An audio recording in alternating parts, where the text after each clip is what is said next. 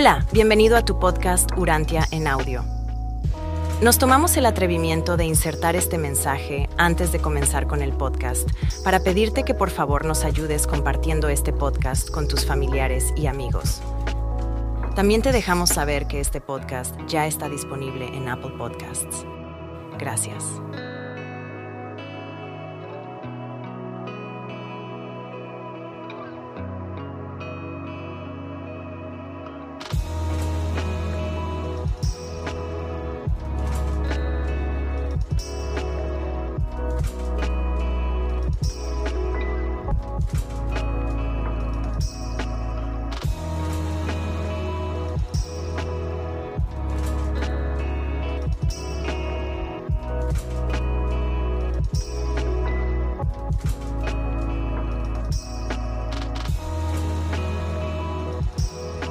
Escrito 155.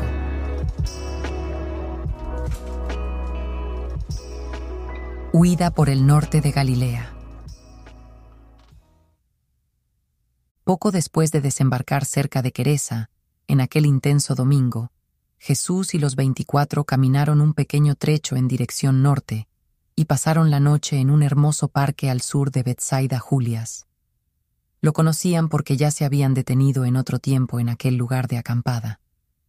Por la noche, antes de retirarse, el maestro reunió en torno a él a sus seguidores y comentó con ellos los planes previstos para su viaje a través de Batanea y el norte de Galilea hasta la costa fenicia.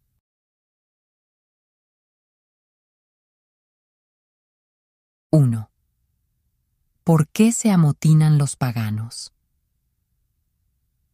Jesús dijo, Deberíais acordaros de las palabras del salmista sobre estos tiempos, cuando dijo, ¿Por qué se amotinan los paganos y los pueblos conspiran cosas vanas? Se reunieron los reyes de la tierra, y los príncipes del pueblo se juntaron en uno contra el Señor y contra su ungido, diciendo, Rompamos las ligaduras de la misericordia, y echemos de nosotros las cuerdas del amor. Ante vuestros ojos, veis hoy cómo se cumple esto. Pero no veréis cumplirse el resto de la profecía del salmista, porque albergaba ideas equivocadas sobre el Hijo del Hombre y su misión en la tierra. Mi reino se funda en el amor, se proclama en la misericordia y se establece mediante el servicio desinteresado. Mi Padre no se sienta en el cielo y se ríe con sorna de los paganos ni se enfurece, ni los turba en gran cólera. Es cierta la promesa de que el Hijo tendrá por herencia a estos llamados paganos, en realidad hermanos suyos faltos de conocimiento e instrucción. Y yo acogeré a estos gentiles con los brazos abiertos de la benevolencia y el amor, y se les mostrará esta amorosa bondad, pese a las lamentables palabras escritas de que el Hijo triunfante los quebrantará con vara de hierro, y como vaso de alfarero los quebrará. El salmista os exhortó a servir al Señor con temor.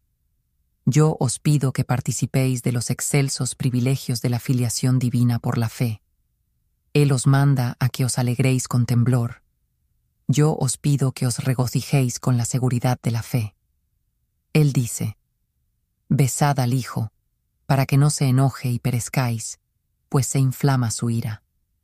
Pero vosotros habéis vivido conmigo, y sabéis bien que el enojo y la ira no son partes de la instauración del reino de los cielos en los corazones de los hombres. Sin embargo, el salmista desierto vislumbró la verdadera luz, cuando, al terminar su exhortación, dijo, Bienaventurados todos los que en este Hijo confían. Jesús prosiguió con su enseñanza a los veinticuatro, diciendo, A los paganos no les falta justificación para amotinarse contra nosotros. Al ser su visión de las cosas corta y estrecha, pueden centrar más intensamente su atención. Su meta está cerca y es más o menos visible, por lo que tratan esforzadamente de llevarla a cabo con éxito. Vosotros, que proclamáis que habéis entrado en el reino de los cielos, sois demasiado inconstantes y ambiguos en vuestra forma de enseñar. Los paganos pugnan directamente por sus objetivos, vosotros sois culpables de un anhelo extremado y crónico. Si deseáis entrar al reino, ¿por qué no lo tomáis asaltándolo espiritualmente, tal como los paganos toman la ciudad a la que han sitiado? Sois poco dignos del reino si lo servís mayormente, con una actitud de lamento por el pasado, de queja por el presente y de vana espera del futuro. ¿Por qué se amotinan los paganos? Porque no conocen la verdad. ¿Por qué languidecéis vosotros en anhelos fútiles? Porque no obedecéis la verdad. Cesad esa ensoñación y marchad con valentía, haciendo lo que conviene hacer para la instauración del reino. En cualquier cosa que hagáis, no seáis sesgados ni inflexibles. Los fariseos que buscan nuestra destrucción creen verdaderamente que están sirviendo a Dios están tan constreñidos por la tradición que los prejuicios les han cegado y el temor endurecido. Pensad en los griegos, que tienen una ciencia sin religión. Los judíos, en cambio, tienen una religión sin ciencia. Y, cuando se ha llevado a los hombres erróneamente a aceptar una fragmentación de la verdad, estrecha de miras y confusa, su única esperanza de salvación es armonizarse con la verdad convertirse. Os declaro esta contundente verdad eterna. Si vosotros, en armonía con la verdad, aprendéis a dar ejemplo en vuestras vidas de esta hermosa y pletórica rectitud, vuestros semejantes irán en pos de vosotros para lograr lo que vosotros ya habéis adquirido. La medida en la que los buscadores de la verdad se sientan atraídos hacia vosotros representa la medida en la que vosotros mismos estáis dotados de la verdad, la medida de vuestra rectitud, la medida con la que tengáis que ir con vuestro mensaje a la gente es, en cierto modo, la medida de vuestro fracaso para vivir una vida en plenitud o rectitud, una vida en conformidad con la verdad. Y el Maestro dijo otras muchas cosas a sus apóstoles y a los evangelistas antes de darle las buenas noches y retirarse a descansar.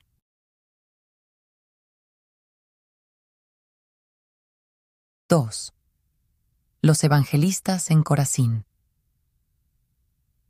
El lunes 23 de mayo por la mañana, Jesús pidió a Pedro que fuera a Corazín con los doce evangelistas, mientras él, con los once, partía hacia Cesarea de Filipo, tomando la ruta del Jordán hasta la carretera de Damasco-Cafarnaum, desde donde se encaminaron al noreste hasta el cruce con la carretera de Cesarea de Filipo, ciudad a la que se dirigieron. Allí se quedaron e impartieron sus enseñanzas durante dos semanas. Llegaron en la tarde del martes, 24 de mayo. Pedro y los evangelistas permanecieron en Corazín dos semanas, predicando el Evangelio del reino a un grupo pequeño, pero ferviente, de creyentes. Sin embargo, no les fue posible hacer muchos más. En ninguna otra ciudad de Galilea se lograron tan pocas almas para el reino como en Corazín. Conforme a las instrucciones de Pedro, los doce evangelistas hablaron menos de las curaciones, de las cosas físicas, en tanto que predicaban y enseñaban con renovadas fuerzas las verdades espirituales del reino celestial. Estas dos semanas fueron una verdadera iniciación a adversidades para los doce evangelistas, en cuanto que se trató del período más difícil e infructuoso de su andadura hasta ese momento. Al verse privados de la satisfacción de ganar almas para el reino, cada cual reflexionó con mayor seriedad y sinceridad sobre su propia alma y sobre el progreso recorrido por ella en los senderos espirituales de la nueva vida. Cuando pareció que no había más gente dispuesta a entrar al reino, el martes, 7 de junio, Pedro reunió a sus compañeros y partió para Cesarea de Filipo, con el fin de unirse a Jesús y a los apóstoles. Llegaron hacia el mediodía del miércoles y pasaron toda la tarde-noche relatando sus experiencias con los no creyentes de Corazín. En esta charla, Jesús se refirió de nuevo a la parábola del sembrador y les enseñó muchas cosas sobre lo que significaba el supuesto fracaso en algún proyecto de vida.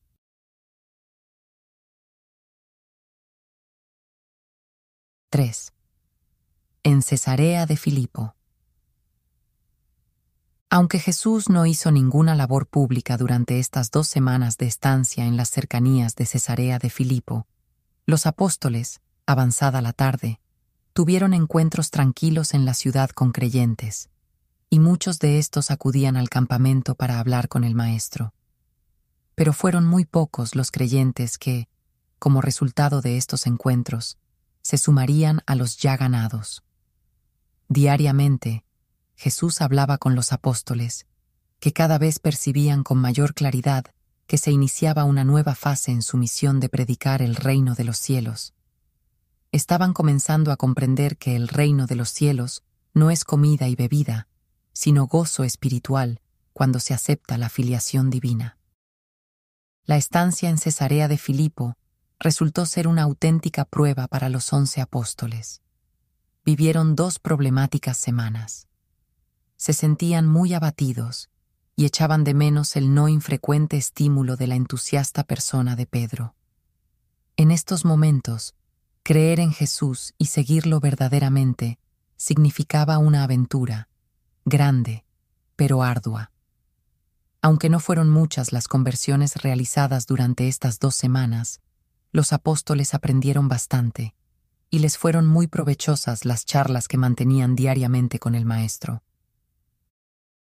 los apóstoles descubrieron que los judíos estaban anquilosados y agonizaban espiritualmente por haber cristalizado la verdad en un credo, que, cuando la verdad se confina dogmáticamente a una exclusivista superioridad moral, en lugar de servir como una señal de guía y de progreso espiritual, estas enseñanzas pierden su poder creativo y vivificador hasta que acaban por convertirse meramente en conservadoras y fosilizantes.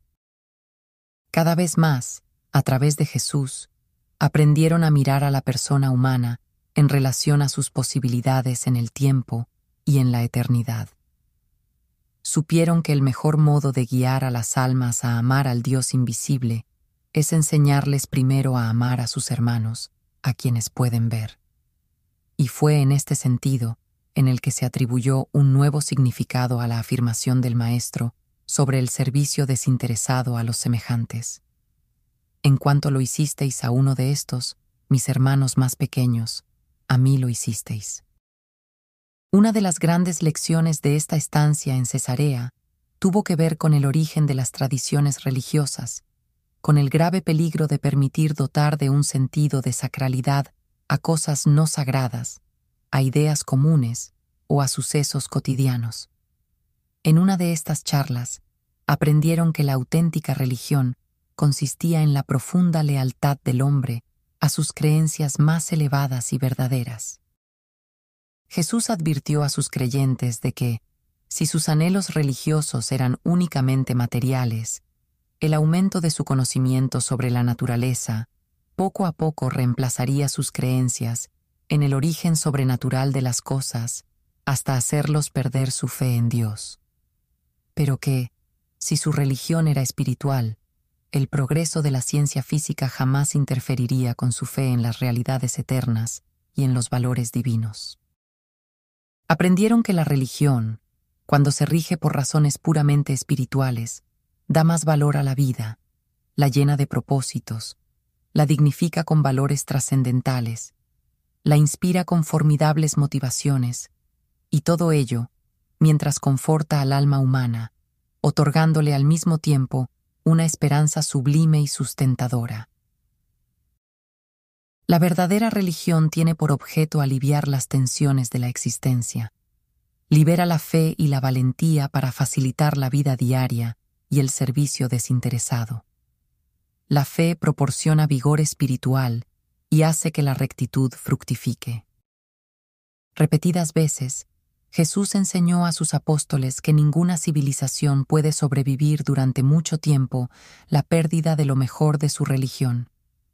Y jamás se cansó de señalar a los doce del gran peligro de aceptar símbolos y ritos religiosos en sustitución por la experiencia religiosa. Constantemente, dedicó toda su vida en la tierra a deshacer las petrificadas formas de la religión y convertirlas en las fluidas libertades de la filiación iluminada.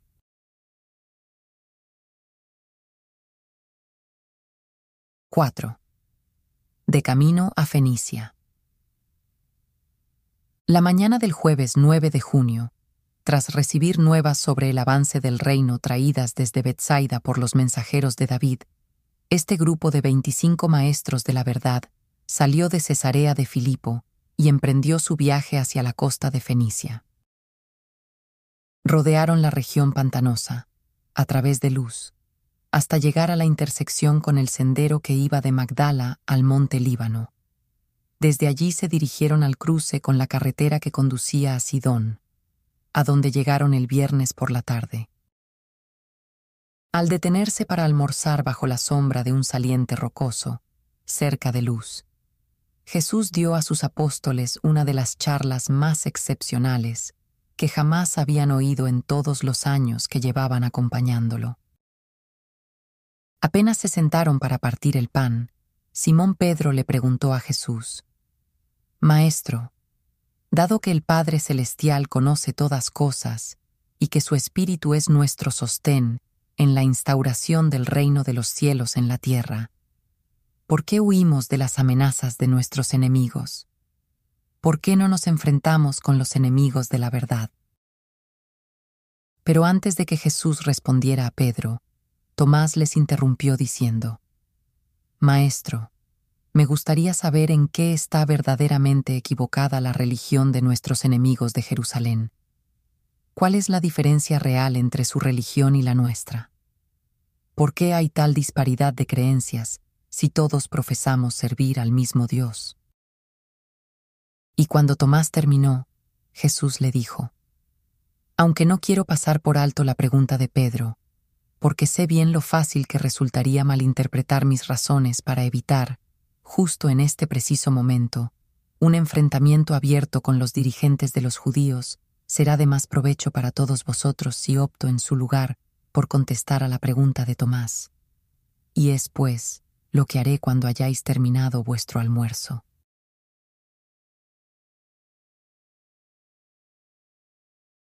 ¡5! Charla sobre la verdadera religión. En esta memorable charla sobre la religión se dio expresión de forma resumida y reformulada en términos modernos a las siguientes verdades. Aunque las religiones del mundo poseen un origen doble, natural y revelado, en cualquier momento dado y en cualquier población se dan tres formas diferentes de devoción religiosa y que obedecen a las tres manifestaciones siguientes del impulso religioso. 1 la religión primitiva. El impulso seminatural e instintivo que insta a temer a las energías misteriosas y adorar a las fuerzas superiores. Es principalmente una religión de la naturaleza física, una religión del temor. 2. La religión de la civilización. Los avanzados conceptos y prácticas religiosas de las razas en vías de civilización, la religión de la mente, se trata de la teología intelectual, que se apoya en la autoridad de una tradición religiosa establecida. 3. La verdadera religión. La religión de la revelación. La revelación de los valores sobrenaturales, una percepción parcial de las realidades eternas, un atisbo de la bondad y de la belleza del carácter infinito del Padre de los cielos la religión del espíritu tal como se manifiesta en la experiencia humana. Aunque el maestro no quiso subestimar la religión de los sentidos físicos y de los temores supersticiosos del hombre natural, se lamentó de la persistencia de esta forma primitiva de adoración en la expresión religiosa de las razas más inteligentes de la humanidad. Jesús puso de manifiesto que la gran diferencia entre la religión de la mente y la religión del espíritu consiste en el hecho de que, mientras que la primera está apoyada por la autoridad eclesiástica, la última se basa enteramente en la experiencia humana. Y luego el maestro, en el momento de su enseñanza, precisó estas verdades. hasta que las razas no logren un alto grado de inteligencia y de civilización, subsistirán muchas de esas ceremonias pueriles y supersticiosas, que tan características son de las prácticas religiosas evolutivas de pueblos primitivos y atrasados. Hasta que la raza humana no progrese y logre alcanzar un nivel más elevado y general de reconocimiento de las realidades de la experiencia espiritual, siempre habrá un gran número de hombres y mujeres que seguirán personalmente mostrando su preferencia personal por esas religiones de autoridad, que solo precisan del asentimiento intelectual, en contraste con la religión del espíritu, que entraña la participación activa de la mente y del alma en la aventura de luchar con las rigurosas realidades que surgen al experimentar progresivamente la vida. Aceptar las religiones tradicionales de autoridad es la salida más fácil al impulso del hombre por encontrar satisfacción a los deseos de su naturaleza espiritual. Las religiones estáticas, cristalizadas y establecidas de autoridad, facilitan un refugio fácil al que el alma atribulada y ansiosa puede huir cuando se ve acosada por el temor y atormentada por la incertidumbre. Como pago a las satisfacciones y seguridades que ofrece, esta religión requiere de sus devotos tan solo un asentimiento pasivo y puramente intelectual. Y en la tierra, durante mucho tiempo, existirán esos seres inseguros, miedosos e indecisos que preferirán encontrar consuelo religioso de ese modo, aunque, al apostar por las religiones de autoridad, pongan en peligro la soberanía de su persona, degraden su propia dignidad y renuncien absolutamente a su derecho de participar en la más apasionante e inspiradora de todas las experiencias humanas posibles. La búsqueda personal de la verdad, la emoción de afrontar los peligros del descubrimiento intelectual, la determinación de explorar las realidades de la experiencia religiosa personal, la suprema satisfacción de experimentar el triunfo personal, de realmente conseguir la victoria sobre la duda intelectual, tal como honestamente se gana durante la más grandiosa aventura de toda la existencia humana. El hombre que busca a Dios, por sí mismo y como Él mismo, y lo encuentra. La religión del espíritu significa esfuerzo, lucha, conflicto, fe, determinación, amor, lealtad y progreso. La religión de la mente, la teología de la autoridad, requiere de sus convencionales creyentes pocos o ninguno de estos cometidos. La tradición es un refugio seguro y un sendero fácil para esas almas temerosas y apocadas que instintivamente rehuyen las luchas espirituales y las incertidumbres mentales asociadas a esos viajes en la fe, que embarcan en una intrépida aventura a los mares abiertos de la verdad no explorada, buscando las orillas más lejanas de las realidades espirituales que, en su desarrollo, la mente humana puede descubrir y el alma vivenciar. Y Jesús continuó diciendo, En Jerusalén, los líderes religiosos han definido, a partir de las distintas doctrinas de sus maestros tradicionales, y de los profetas de otros días, un sistema establecido de creencias intelectuales, una religión de autoridad. Estas religiones apelan principalmente a la mente. Y ahora estamos a punto de vernos envueltos en un letal conflicto con ese tipo de religión. Dentro de poco comenzaremos a proclamar con valentía una nueva religión. Una religión que no es religión en el sentido que hoy tiene esa palabra, sino que apela fundamentalmente al Espíritu Divino de mi Padre, que reside en la mente del hombre. Una religión que derivará su autoridad de los frutos de su aceptación, que tan ciertamente aparecerán en la experiencia personal de todos los que real y verdaderamente lleguen a creer en las verdades de esta más elevada comunión espiritual. Señalando a cada uno de los veinticuatro y llamándolos por sus nombres, Jesús dijo, Y ahora, ¿quién de vosotros preferiría tomar el sendero fácil de conformación a una religión establecida y fosilizada, como la que los fariseos de Jerusalén defienden, en lugar de sufrir las dificultades y las persecuciones que traerá consigo la misión de proclamar un camino mejor de salvación para los hombres, mientras recibís la satisfacción de descubrir por vosotros mismos las bellezas de las realidades, de vivir y experimentar personalmente las verdades eternas y las supremas grandezas del reino de los cielos. Estáis temerosos, os sentís débiles, buscáis lo fácil. Tenéis miedo de confiar vuestro futuro en las manos del Dios de la verdad, cuyos hijos sois. ¿Desconfiáis del Padre, siendo prole de Dios? Volveréis al fácil sendero de la seguridad y de la estabilidad intelectual de la religión de autoridad basada en la tradición, u os aprestaréis a adentraros conmigo en el futuro incierto y turbulento de emprender la proclamación de las nuevas verdades de la religión del Espíritu, del reino de los cielos que se erige en el corazón de los hombres? Al oírle, los veinticuatro se pusieron de pie con el propósito de dar una respuesta conjunta a este emotivo llamamiento de Jesús, uno de los pocos de esta naturaleza jamás realizados por él. Pero él levantó la mano y los detuvo, diciendo, Iros ahora cada uno aparte, cada cual a solas con el Padre, y buscad una respuesta no emocional a mi pregunta, y habiendo encontrado esa actitud verdadera y sincera del alma, habladle sin reservas, y con gran convicción de dicha respuesta a mi Padre y vuestro Padre, cuya infinita vida de amor es el espíritu mismo de la religión que proclamamos. Los evangelistas y apóstoles se retiraron cada cual por su lado por poco tiempo.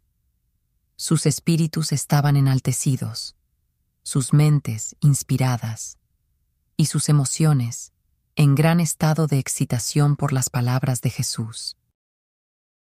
Pero, cuando Andrés los convocó, el maestro solo dijo, Continuemos con nuestro viaje. Vamos a Fenicia para quedarnos algún tiempo, y todos vosotros debéis orar al Padre para que transforme vuestras emociones de mente y cuerpo en las más altas lealtades de la mente y en las más satisfactorias experiencias del espíritu. Mientras transitaban por la carretera, los veinticuatro iban callados, pero pronto comenzaron a hablar unos con otros, y para las tres de esa tarde no quisieron seguir adelante.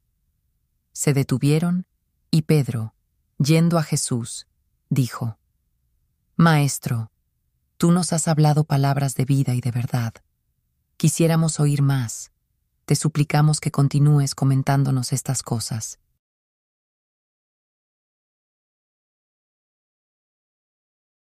Seis. La segunda charla sobre la religión. Y así, mientras hacían una pausa bajo la sombra de una colina, Jesús siguió enseñándoles sobre la religión del Espíritu, diciendo esencialmente, Habéis venido de entre aquellos semejantes vuestros que optan por sentirse satisfechos con una religión de la mente, que desean seguridad y prefieren ser conformistas. Vosotros habéis escogido sustituir vuestros sentimientos de certeza, basados en las enseñanzas religiosas tradicionales, por las seguridades del espíritu que una fe trepidante y en progreso os ofrece.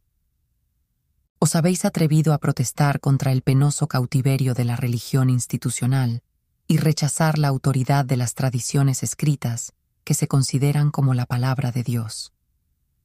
Ciertamente, nuestro Padre habló a través de Moisés, Elías, Isaías, Amós y Oseas, pero nunca dejó de impartir su ministerio, ofreciendo al mundo palabras de verdad cuando estos profetas de otro tiempo pusieron fin a las suyas. Mi Padre no hace acepción de razas ni de generaciones, ya que la palabra de la verdad no se confiere a una era y se le niega a otra. No cometáis la insensatez de llamar divino a algo que es totalmente humano, y no dejéis de prestar atención a las palabras de la verdad, que no vienen a través de oráculos tradicionales supuestamente inspirados. Os he llamado para que seáis nacidos de nuevo, para que seáis nacidos del Espíritu. Os he llamado para que salgáis de las tinieblas de la autoridad y del letargo de la tradición, y os adentréis en la suprema luz, y reconozcáis la posibilidad de hacer por vosotros mismos el mayor descubrimiento posible que el alma humana puede hacer. La sublime experiencia de encontrar a Dios por vosotros mismos, en vosotros mismos y de vosotros mismos, y hacer de todo esto un hecho en vuestra experiencia personal. Y así pasaréis de la muerte a la vida, de la autoridad de la tradición a la vivencia de conocer a Dios. Pasaréis, por lo tanto, de la oscuridad a la luz, de la fe heredada de vuestros ancestros a una fe personal fruto de una auténtica experiencia. Y progresaréis, pues, de una teología de la mente transmitida por vuestros antepasados a una verdadera religión del Espíritu, que se constituirá como don eterno en vuestras almas. Vuestra religión cambiará de la mera creencia intelectual en la autoridad de la tradición a la experiencia real de esa fe viva, que es capaz de percibir la realidad de Dios y toda alusión al Espíritu Divino del Padre. La religión de la mente os ata sin remedio al pasado. La religión del Espíritu se revela progresivamente en vosotros y por siempre os llama a realizar logros más altos y santos en ideales espirituales y en realidades eternas. Aunque la religión de autoridad pueda impartir un sentimiento inmediato de seguridad y estabilidad, el precio a pagar por esa satisfacción transitoria es la pérdida de vuestra libertad espiritual y religiosa. Para entrar en el reino de los cielos, mi Padre no requiere de vosotros que a cambio os adiráis a creencias espiritualmente repulsivas, impías y falaces. No se exige de vosotros que vuestro propio sentido de la misericordia, la justicia y la verdad se sienta agraviado por su sumisión a un caduco sistema de formas y ceremonias religiosas. Por siempre, la religión del Espíritu os deja libres para perseguir la verdad, a donde quiera que la guía del Espíritu os lleve. Y quién sabe, quizás este Espíritu tenga que transmitir a esta generación algo que otras generaciones se han negado a oír? Qué ignominia la de esos falsos maestros religiosos que quieren arrastrar a las almas hambrientas hacia el oscuro y distante pasado y abandonarlas allí. Y, así pues, estas desafortunadas personas están abocadas a amedrentarse ante cualquier nuevo descubrimiento y a turbarse ante cualquier nueva revelación de la verdad. El profeta que dijo, Aquel cuyo pensamiento persevera en Dios se conservará en completa paz. No era un mero creyente intelectual de la teología de la autoridad. Este ser humano conocedor de la verdad había descubierto a Dios. No estaba simplemente hablando sobre Dios. Os insto a que pongáis fin a vuestra costumbre de citar constantemente a los profetas de antaño y de alabar a los héroes de Israel, y que, en su lugar, aspiréis a convertiros en profetas vivos del Altísimo y en héroes espirituales del reino venidero. Honrar a los líderes del pasado que conocieron a Dios puede de hecho merecer la pena, pero ¿por qué al hacerlo tendríais que renunciar a la más grandiosa experiencia de la existencia humana? Encontrar a Dios por vosotros mismos y conocerlo en vuestras propias almas. Cada una de las razas de la humanidad tiene su propia forma de pensar sobre la existencia humana. Por lo tanto, la religión de la mente siempre se conforma a estos distintos puntos de vista raciales. Las religiones de autoridad jamás podrán llegar a unificarse. Solo se podrá lograr la unidad de la humanidad y la hermandad de los mortales mediante la supradotación de la religión del espíritu. Las mentes pueden diferir según las razas, pero toda la humanidad está habitada por el mismo espíritu divino y eterno. La esperanza de la hermandad de los hombres solo puede manifestarse cuando, y conforme, las de semejantes religiones intelectuales de autoridad queden impregnadas y eclipsadas por la unificadora y ennoblecedora religión del espíritu, la religión de la experiencia espiritual personal. Las religiones de autoridad solo pueden dividir a los hombres y provocar que adopten diferentes posturas intelectuales, siempre discrepantes. La religión del espíritu unirá paulatinamente a los hombres y los hará comprensivos y solidarios entre ellos. Las religiones de autoridad exigen uniformidad de doctrina entre los hombres, algo imposible de lograr en el actual estado del mundo. La religión del espíritu solo requiere unidad de experiencia, uniformidad de destino, permitiendo por completo la diversidad de creencias. La religión del espíritu requiere solamente uniformidad de percepción y no uniformidad de punto de vista y actitud. La religión del espíritu no exige uniformidad de perspectiva intelectual, solo unidad de sentimiento espiritual. Las religiones de autoridad se cristalizan en inertes credos. La religión del espíritu se convierte en creciente gozo y libertad, mediante actos ennoblecedores de servicio amoroso y de misericordioso ministerio. Pero que ninguno de vosotros mire con desprecio a los hijos de Abraham, porque estén pasando por estos difíciles tiempos de tradición estéril. Nuestros ancestros se entregaron con perseverancia y pasión a la búsqueda de Dios, y lo hallaron y lo conocieron como ninguna otra raza lo había hecho desde los tiempos de Adán, quien, por ser él mismo un hijo de Dios, bien sabía de esto. Mi padre no ha pasado por alto la larga e incansable lucha de Israel por hallar y conocer a Dios desde los días de Moisés. Durante infatigables generaciones, los judíos no han dejado de esforzarse, sudar, gemir y soportar las aflicciones, y sentir el dolor de verse incomprendidos y despreciados como pueblo, y todo con el fin de estar más cerca de descubrir la verdad sobre Dios. A pesar de todos los errores y vacilaciones de Israel, nuestros padres, desde Moisés hasta los tiempos de Amós y Oseas, lograron paulatinamente revelar para todo el mundo una imagen cada vez más clara y fiel del Dios eterno. Y, así, se fue preparando el camino para la llegada de la revelación aún más extensa del Padre, en la que se os ha llamado a participar. Nunca os olvidéis de que solo hay una aventura que es más satisfactoria y emocionante que el intento de descubrir la voluntad del Dios vivo, y es la suprema experiencia de esforzarse honestamente por hacer la voluntad divina.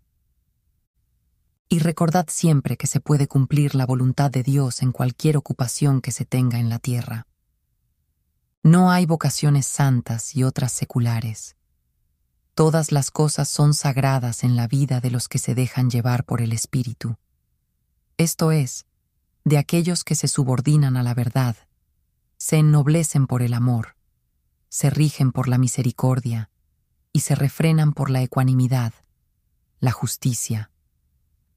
El espíritu que mi Padre y yo enviaremos al mundo no es solamente el espíritu de la verdad, sino también el espíritu de la belleza ideal. Dejad de buscar la palabra de Dios solo en las páginas de los viejos escritos de la autoridad teológica. Aquellos nacidos del Espíritu de Dios, desde este momento, reconocerán la palabra de Dios sin importar dónde tenga supuestamente su origen. No se debe descartar la verdad divina porque se conceda por medios aparentemente humanos. Muchos de vuestros hermanos aceptan intelectualmente la teoría de Dios, pero, espiritualmente, no logran vivenciar la presencia de Dios. Y esta es precisamente la razón por la que tantas veces os he enseñado que la mejor forma de alcanzar el reino de los cielos es adquiriendo la actitud espiritual y sincera de un niño. No os recomiendo que tengáis su inmadurez mental, sino la sencillez espiritual de un pequeño que cree fácilmente y tiene plena confianza. No es tan importante que conozcáis acerca del hecho de Dios, como lo es que progresivamente crezcáis en vuestra capacidad para sentir la presencia de Dios. Una vez que empezáis a encontrar a Dios en vuestra alma, tardaréis poco en descubrirlo en el alma de otros hombres, y con el tiempo, en todas las criaturas y creaciones de un universo imponente. Pero ¿qué posibilidad tiene el Padre de aparecer como Dios de lealtades supremas e ideales divinos en las almas de los hombres si éstos dedican poco o ningún tiempo a la profunda contemplación de estas realidades eternas? Aunque la mente no es la base de la naturaleza espiritual, de cierto es la entrada a ella.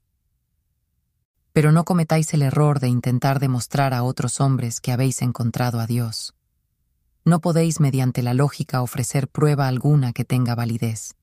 Si bien existen dos evidencias claras y convincentes del hecho de que conocéis a Dios, las cuales son 1. Los frutos del Espíritu de Dios, que se muestran en los menesteres diarios de vuestras vidas. 2. El hecho de que todos vuestros proyectos de vida sean un evidente testimonio de que habéis arriesgado, sin paliativos, todo lo que sois y tenéis por la aventura de la supervivencia después de la muerte y por el esperanzador deseo de encontrar al Dios de la eternidad, cuya presencia habéis comenzado a vivenciar en el tiempo.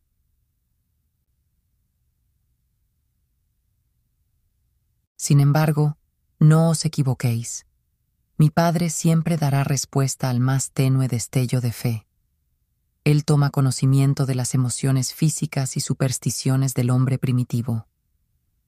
Y, respecto a esas almas honestas pero temerosas, cuya fe es tan débil que equivale a poco más que a un conformismo intelectual y a una actitud pasiva de asentimiento a las religiones de autoridad, el Padre está siempre alerta para honrar y dar sus cuidados incluso a estos leves intentos de llegar a Él pero de vosotros, que se os ha llamado de la oscuridad a la luz.